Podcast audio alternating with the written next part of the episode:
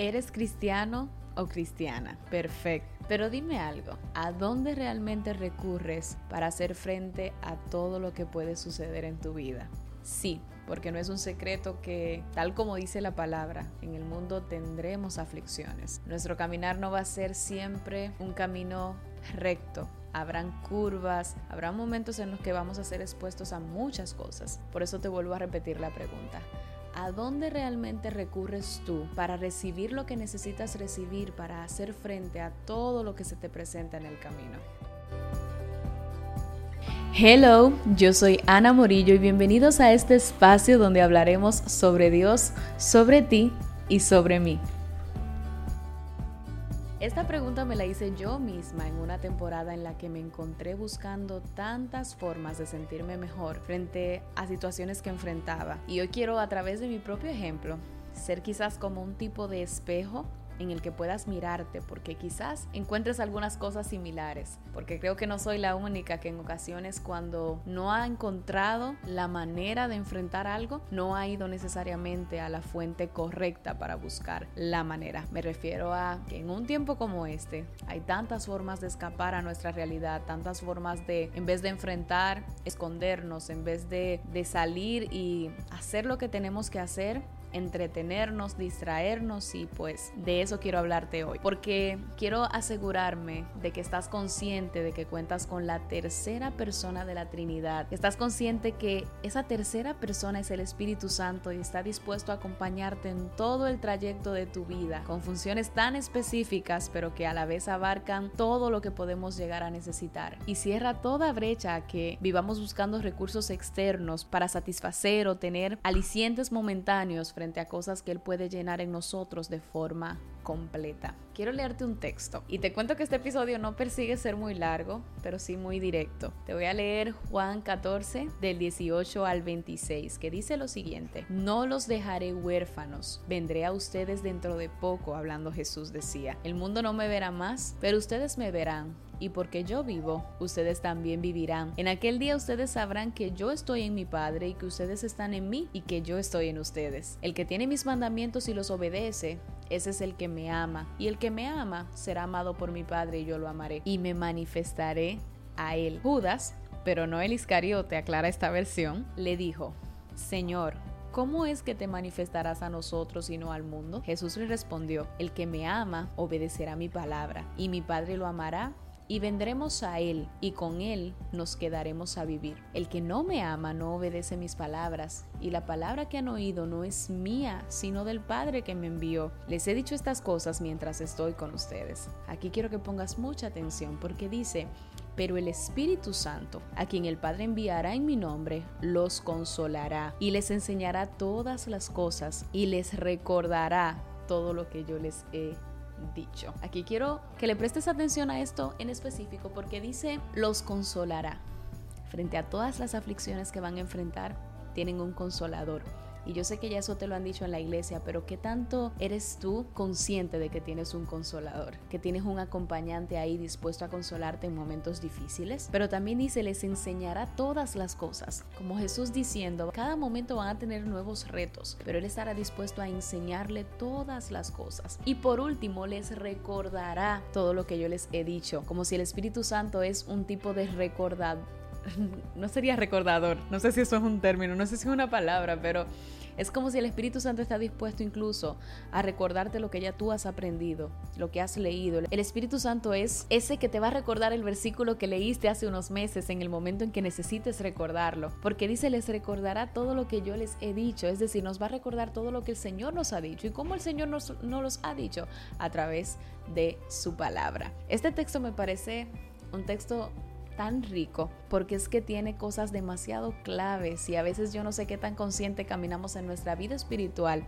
de estas cosas a las que tenemos acceso y que muy pocas veces pues utilizamos. En el caso del Espíritu Santo, el Espíritu Santo como otros han dicho, no es un viento, no es una fuerza, no es un engrifar de los pelos en algún momento. No, el Espíritu Santo es una persona, es la tercera persona de la Trinidad. Y hay cuatro cosas que yo quiero resaltar de la persona del Espíritu Santo en este episodio. Y estas cuatro funciones que te quiero compartir hoy de verdad que no te las quiero compartir solamente desde el aval que tienen en la palabra, que es pues muy veraz, sino también desde lo que he experimentado yo. Porque estos versículos quizás los has escuchado, los has leído, quizás alguno puede que te lo sepas de memoria, pero fuera de la escucha, de leer y de aprendernos las cosas de memoria está el saber recurrir a eso cuando lo necesitamos y cuando realmente necesitamos hacerlo real en nuestras vidas. La primera función es que el Espíritu Santo te hace sentir paternidad. Romanos 8:16 dice, el Espíritu mismo le asegura a nuestro espíritu que somos hijos de Dios. Es decir, el Espíritu Santo nos hace sentir la paternidad de Dios. Y eso nos da garantía de que no podemos estar en algún momento de nuestras vidas como si fuésemos huérfanos. El tema de la orfandad es un tema tan amplio que sé que voy a hacer en algún momento algún episodio acerca de eso.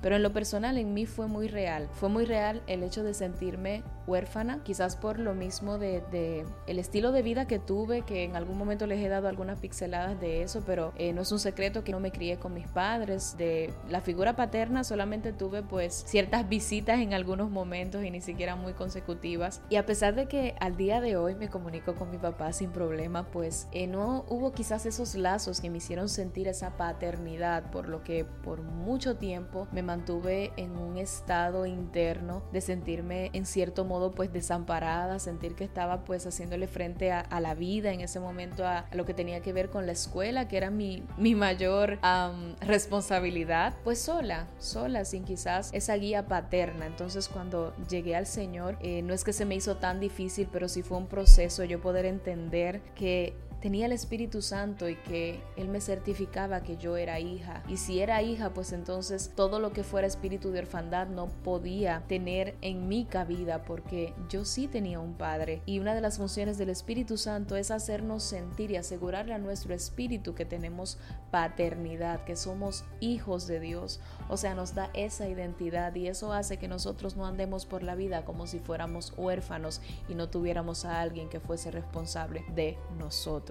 La segunda función es que el Espíritu Santo nos da la segunda función es que el Espíritu nos da vida. Dice Gálatas 5:25, si el Espíritu nos da vida, andemos guiados por el Espíritu. Yo no sé si a ustedes les ha pasado, pero en lo personal he tenido ocasiones en las que no le he encontrado el chiste a la vida. O sea, como que me levanto en automático, trabajo en automático, sirvo en el ministerio en automático, lidero en automático. Son procesos. Y sé que no soy la única porque también doy consejerías y suelo escuchar lo mismo que en algún momento he experimentado. Entonces, ¿qué pasa? Llega un momento en el que quizás nosotros tengamos ciertos ataques, ataques de que son como parte de la rutina, del mismo sistema en el que nos encontramos. Es como parte quizás hasta de la vida, que de repente nos encontramos tristes sin saber por qué y muchísimas otras situaciones que a veces son producto de alguna circunstancia, a veces simplemente son ataques espirituales, como sabemos, pero el caso es que están ahí. Sin embargo, la palabra dice que el Espíritu nos da vida. Entonces andamos guiados por el Espíritu porque el Espíritu nos da vida. Es decir,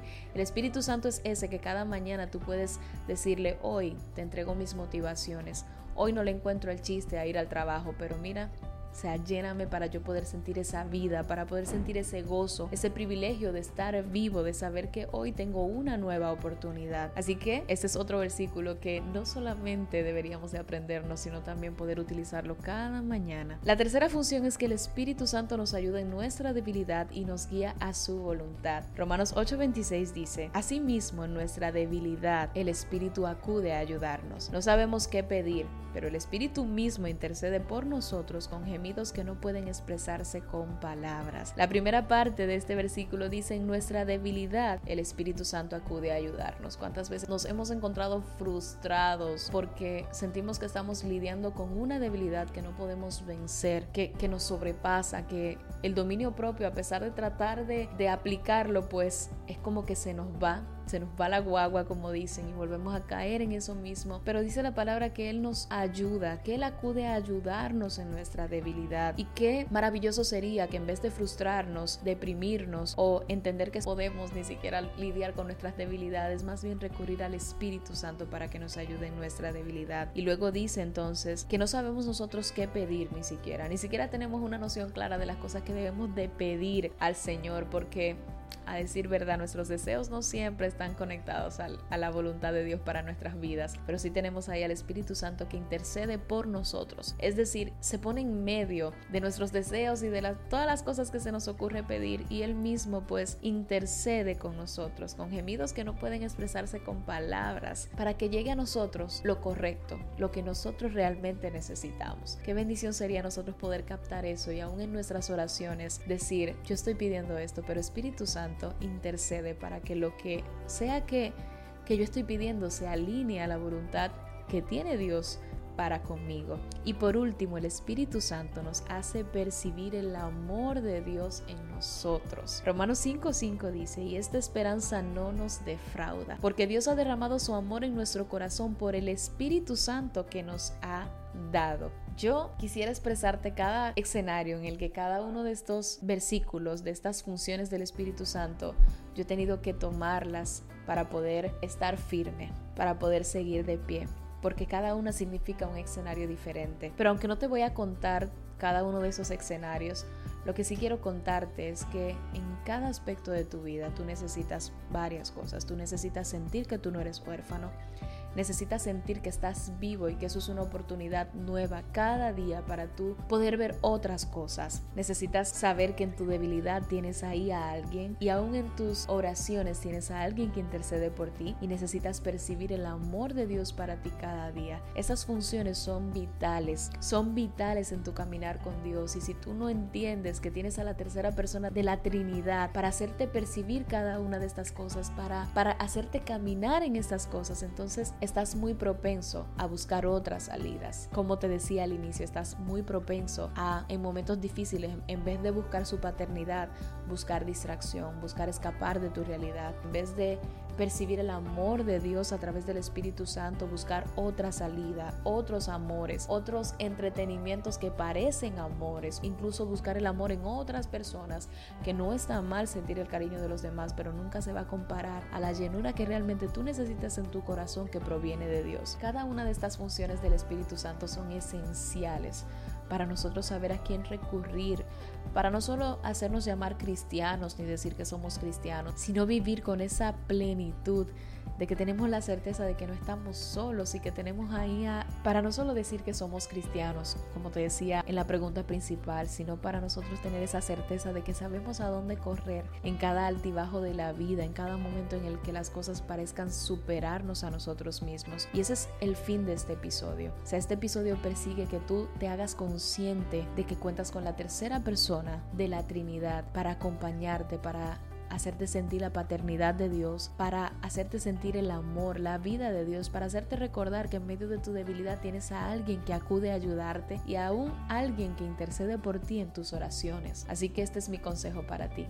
Si todavía no te has dedicado a conocer a la tercera persona de la Trinidad, dedícate a hacerlo. Dedícate a darle el espacio en tu vida que Él quiere tener en tu vida. Dedícate a poder conocerlo y sobre todo pues caminar con Él, con su guía, con su dirección y con todo pues lo que Él es, que por esa razón el Señor dijo, no los dejo huérfanos. Yo vuelvo, pero mientras yo vuelvo, ustedes no están solos, con ustedes está el Espíritu Santo.